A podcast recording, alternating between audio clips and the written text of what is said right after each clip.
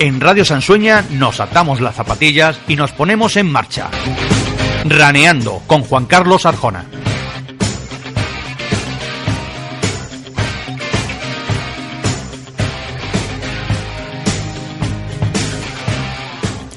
Buenos días, queridos runners de España y Sudamérica y Centroamérica. De, eh, principalmente hoy os quiero agradecer en nuestro noveno programa pues la implicación que estáis teniendo y que nos escucháis cada día más. La audiencia va aumentando, eso significa que, que nos escucháis todos los consejos y todas las entrevistas que estamos haciendo y desde aquí, bueno, pues os quiero agradecer a todos la implicación y a todos los amigos runners y corredores del mundo.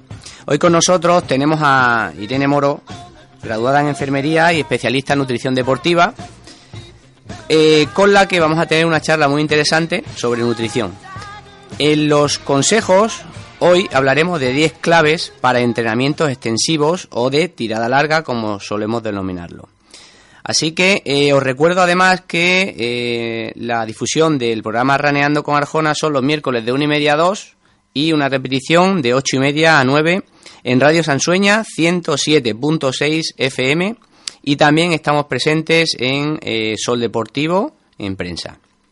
Bueno, sin más dilación, os voy a presentar a, Irene Moro, graduada en enfermería, como habíamos hablado. Irene, buenos días. Buenos días. Bueno, encantada, encantado en este caso de tenerte aquí porque necesitamos eh, pues una charlita sobre nutrición. Hay muchos compañeros, muchos amigos que me preguntan, oye, ¿cuándo algo sobre nutrición? Bueno, pues hoy. Hoy hablaremos de nutrición y hablaremos también de algunas claves de entrenamiento. Eh, ¿Tú crees, eh, Irene, que la nutrición ahora mismo está de moda? Sí, y principalmente por, por dos motivos, creo. Uno, la estética, ya que vivimos en la sociedad del culto al cuerpo y bueno, le damos mucha importancia a la imagen, todo es visual, todo nos entra por los ojos. Y por otro lado también por un tema de salud. Eh, actualmente se le da mucha importancia a los estilos de vida, ya que la mayoría de las enfermedades hoy en día que, predominan eh, son precisamente los estilos de vida los que tienen son factores de riesgo para, para padecer estas enfermedades. Y bueno, básicamente creo que son debido a esos dos motivos. ¿Tú crees que, es un tema claramente femenino o hay...? Actualmente no. Sigue siendo un tema que preocupa más a mujeres que a hombres, pero los hombres cada vez más eh, se implican en la nutrición, sobre todo eh, quizás en los hombres que practican deporte o que están empezando a practicar un deporte, ya que ven que, la demanda energética es mayor y creen, vamos, aparece esa necesidad de, de tengo hambre, termino de entrenar, tengo mucha hambre, llego a casa, no sé qué comer y esto les lleva a preocuparse más sobre su alimentación y a controlar el peso. Sí, de hecho, además yo también estoy teniendo muchas consultas sobre, claramente sobre hombres, ¿no? Como, como estamos hablando, pues sobre temas nutricionales, eh, sobre dietas especiales durante la semana, de carga de hidratos y demás. Eh, y una, una cosa que se me ocurre, si cada vez nos preocupamos más por lo que comemos, ¿por qué la, la obesidad, por qué la incidencia sobre la obesidad no deja de aumentar? Porque estoy viendo eh, pues cada día porcentajes más elevados y, cada día pues más personas eh, obesas. Sí, esto choca, ¿no? Porque la sociedad parece que se contradice en esto. Lo cierto es que no somos inmunes a la, a la publicidad y, y, la influencia de otras culturas, ¿no? Eh, en Estados Unidos, por ejemplo, si nos damos cuenta, hay ciudades o pueblos que no tienen siquiera aceras. A todo se puede acceder en coche. Eh, la compra se puede hacer por internet. Entonces, realmente el problema eh, no es solo la nutrición, sino también un estilo de vida sedentario. Eh, además, bueno, en España o en determinados países se lleva la, tenemos la dieta mediterránea. Sin embargo, nos hemos alejado mucho de esa dieta mediterránea o la estamos haciendo mal. tradicionalmente, la dieta mediterránea era un cultivo de autoconsumo, por tanto, era limitada y estaba sujeta a, a la temporalidad. De los productos. Sin embargo, ahora tenemos acceso a cualquier producto, eh, casi en cualquier cantidad. Entonces, sí, eh, son productos que forman parte de la dieta mediterránea, pero tanto en cantidad como a temporalidad eh, no, no concuerdan. Entonces, mm, probablemente sea todo este conjunto de factores los que están haciendo que aumente la obesidad a pesar de la concienciación que aparentemente tenemos todos sobre, sobre la nutrición. ¿Y mm, cómo sería una dieta ideal? ¿Hay algún tipo de dieta ideal? Bueno, se pueden dar unos principios básicos. Eh, por supuesto, una dieta ideal no debe restringir ningún alimento. Debe incluir todo, alimentos de todos los grupos principales, eh, hidratos de carbono, proteínas, grasas, eh, vitaminas, minerales. Bueno, lo ideal sería empezar la mañana con un desayuno completo, ya que hay de estudios de sobra que demuestran que las personas que, realizan un desayuno incompleto o no desayunan presentan mayores tasas de obesidad. Entonces, lo ideal sería un desayuno pues con una parte de frutas, lácteos y hidrato de carbono. Eh, realizar cinco comidas al día, eh, incluir un día a la semana pasta, otro día a la semana arroz, otro día a la semana legumbres, todo con verduras y, eh, y carnes o pescados a la plancha, limitar el consumo de carne roja a una vez cada dos semanas o ocasional, eh, consumir también huevos, lácteos, preferiblemente desnatados, ya que las proteínas de origen animal eh, están relacionadas con, un, con, el, como factor de riesgo de determinadas enfermedades. La hidratación, muy importante. Beber mucho. Beber, eh, no mucho, sino, bueno, está como media 2 litros, 2,5 al día, pero realmente esto va a depender de muchos factores, también de la práctica del ejercicio físico, de, la, de la zona donde vivas, de la época del año y, y por supuesto todo con, con actividad física, porque como decíamos, se ha demostrado que casi que influye más el, estilo de vida sedentario, el no moverse, que la alimentación. Por tanto, esto es, esencial. Hay una, una cosa que se me ocurre. Em, ¿Hay alguna diferencia, por ejemplo, entre una persona que no hace actividad física y una persona que sí hace mucha actividad física? Por ejemplo, lo vamos a aplicar al running. Sí. Eh, yo entreno, no sé, seis días a la semana. Y, y, hay alguna persona que se quiere cuidar, pero realmente, bueno, pues no gasta tanto, no tiene tanto consumo, consumo energético. ¿Hay alguna diferencia? Es decir, yo que entre entreno seis podría comer más hidratos o cómo podríamos... Sí, por supuesto, la alimentación, debe, la dieta que cada uno llevemos debe ser personalizada y debemos tener en cuenta no solo la cantidad de ejercicio, sino también qué tipo de ejercicio y la hora del día incluso. Entonces, una persona que no realiza ninguna actividad física no puede consumir o no, no va a gastar el mismo número de calorías al día que una persona que, que entrena a diario. Entonces, mm, esto es más sencillo de lo que parece. Si tú eh, gastas eh, tantas calorías, para mantenerte debes consumir el mismo número de calorías o bien, si quieres perder peso, deberá eh, ser menos calorías. Luego es muy importante qué porcentaje, ¿no? Si vas a realizar un ejercicio de, de fuerza o un ejercicio de resistencia, pues va a variar tanto el porcentaje de hidratos de carbono como de proteínas. Todo eso hay que tenerlo en cuenta, por supuesto. Me gusta que digas eh, dieta personalizada porque en el running o en atletismo tenemos un principio que se llama principio de individualización que consiste en que, bueno, que cada persona, en función de la edad, del peso, de la estatura, de los años entrenados, de las condiciones, del descanso, del trabajo, pues cada persona por ese principio de individualización debe tener un plan eh, pues personal para cada uno. Eh, ¿Podrías decirnos algunos consejos para, pues, para no tener, em, temer la báscula después de las Navidades? Porque ya sabes que en las Navidades la gente o las personas tienden un poco a, pues, a ceder en la alimentación. Pues sí, hay unos pequeños consejos que podemos dar. Pues, bueno, por ejemplo, eh, ya que vamos a consumir eh, comida con un alto contenido de calorías, y, bueno, normalmente se suele beber alcohol en estas fechas, pues sería aconsejable aumentar la ingesta de agua, también de infusiones, pues como té verde, que ayuden a, eliminar esas toxinas.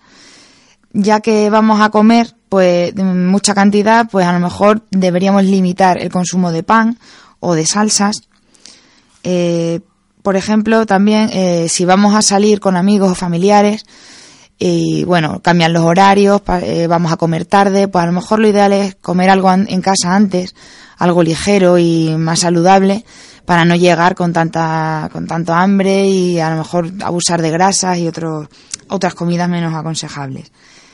Además, los días que no sean días festivos, podemos llevar una alimentación lo más sana posible.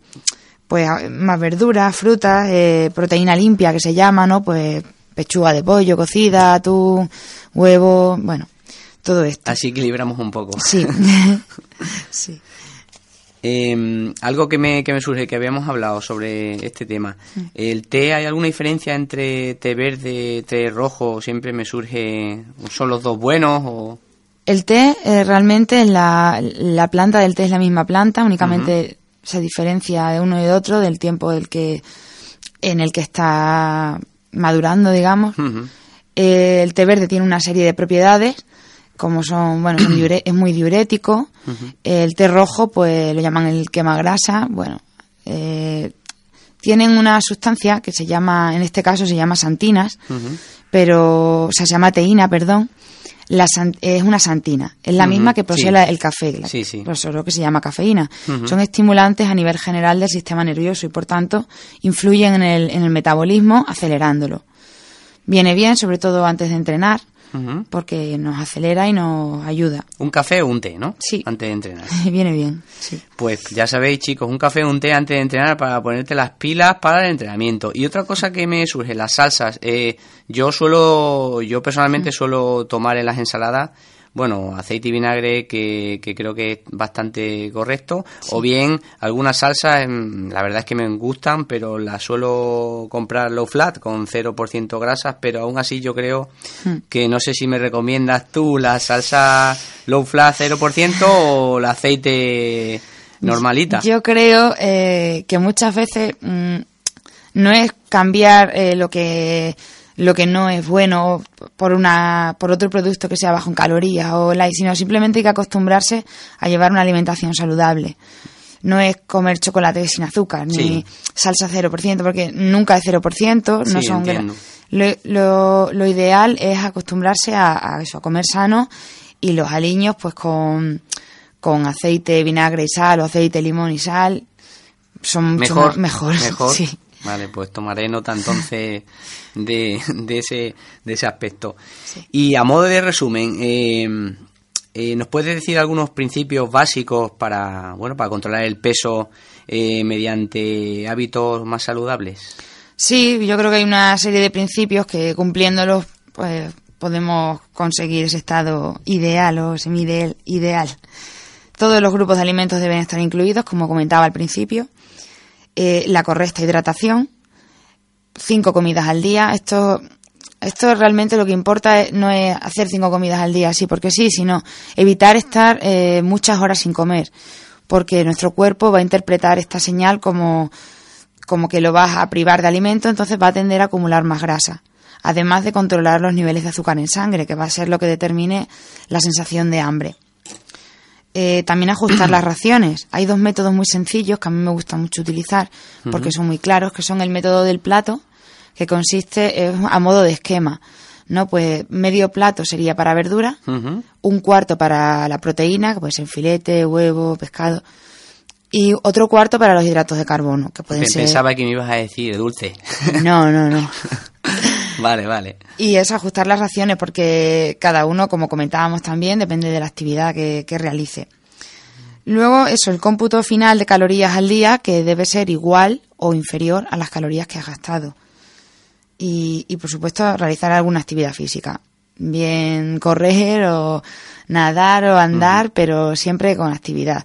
Incluso llevar una vida activa, ¿no? Ir andando al trabajo, todo eso. Sí. Creo que sería. Pues, y, una última pregunta, porque a mí me gustan mucho los dulces. Yo sé que, bueno, de vez en cuando peco de, de dulce que tipo donuts, tipo, no sé, mm, cositas de estas de chocolate que tienen mucha grasa saturada. Sí. ¿Algún sustitutivo o algo? Porque es que yo después de entrenar Pues me apetece muchísimo, no todos los días, evidentemente, Sí. sé de la importancia de, o de la negatividad en el cuerpo o la influencia negativa de, de la grasa saturada, pero no sé si hay algo eh, que pueda llegar a saciarme en este sentido. Sí, bueno, lo ideal, lo ideal es, después del entrenamiento, lo ideal es consumir un azúcar simple, ¿no? Un azúcar rápido que reponga esos depósitos de glucógeno y nos quite un poco esa, esas ganas de dulce. Eh, como azúcar simple, el mejor, pues una fruta.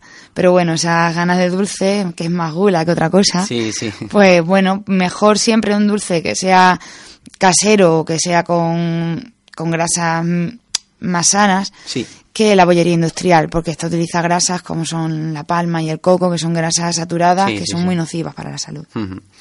Bueno, pues eh, vaya, nos ha puesto al día rápidamente sobre, sobre los temas que de hecho nos estaban solicitando o demandando los runners, los oyentes. Eh, quédate conmigo porque después de, de la publi te voy a te voy a dar algunos consejos también sobre o claves sobre entrenamientos extensivos o de tirada larga, Irene. Perfecto.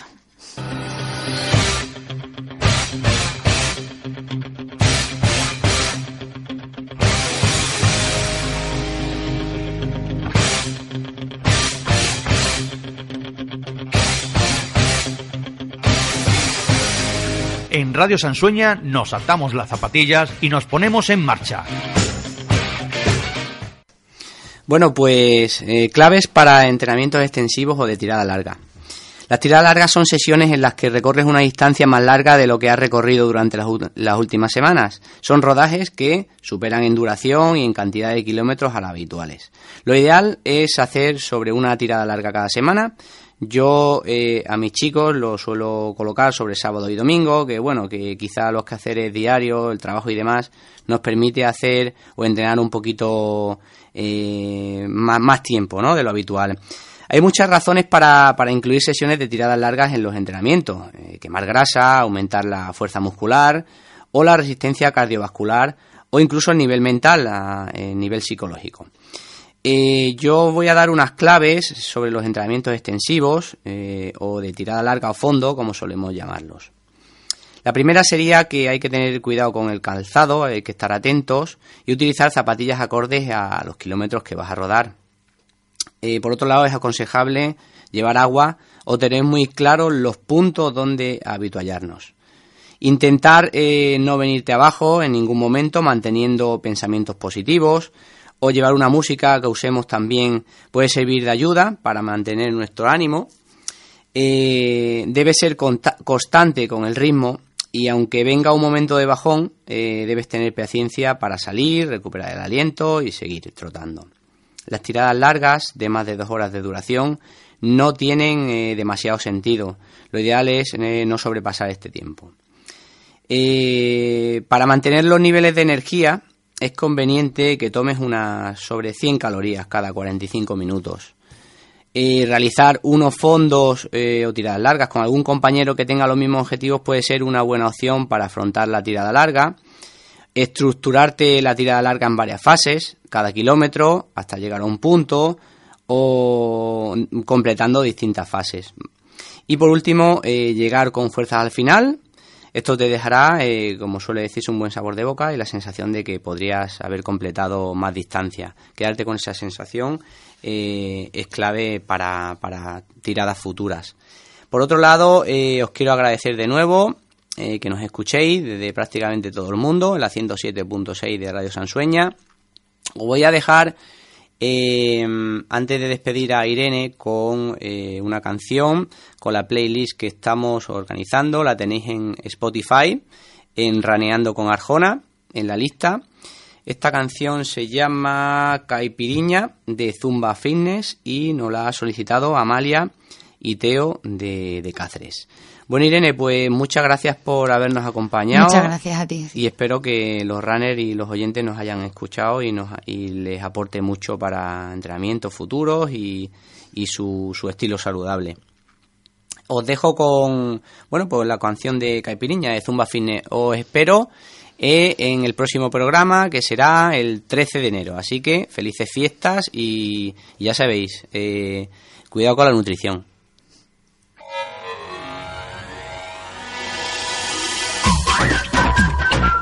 Você me faz dançar do jeito que você quer. Assim vai começar.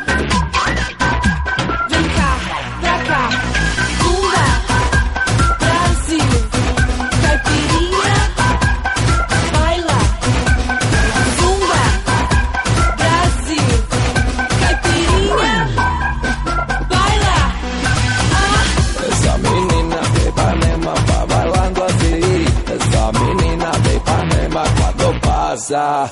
Essa menina vem Ipanema, bailando assim. Essa menina Ipanema quando passa.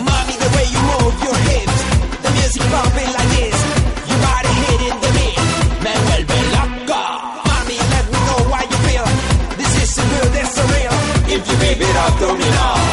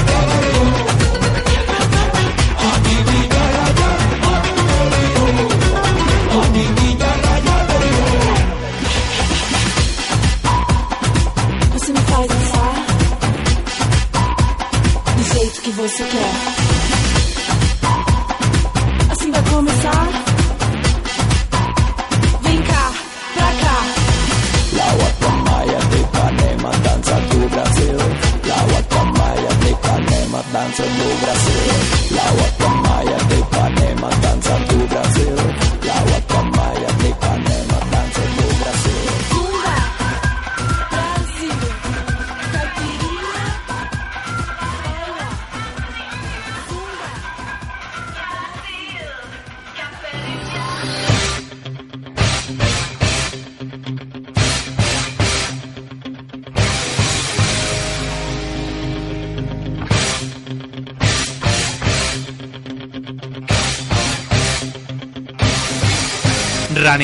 con Juan Carlos Arjona.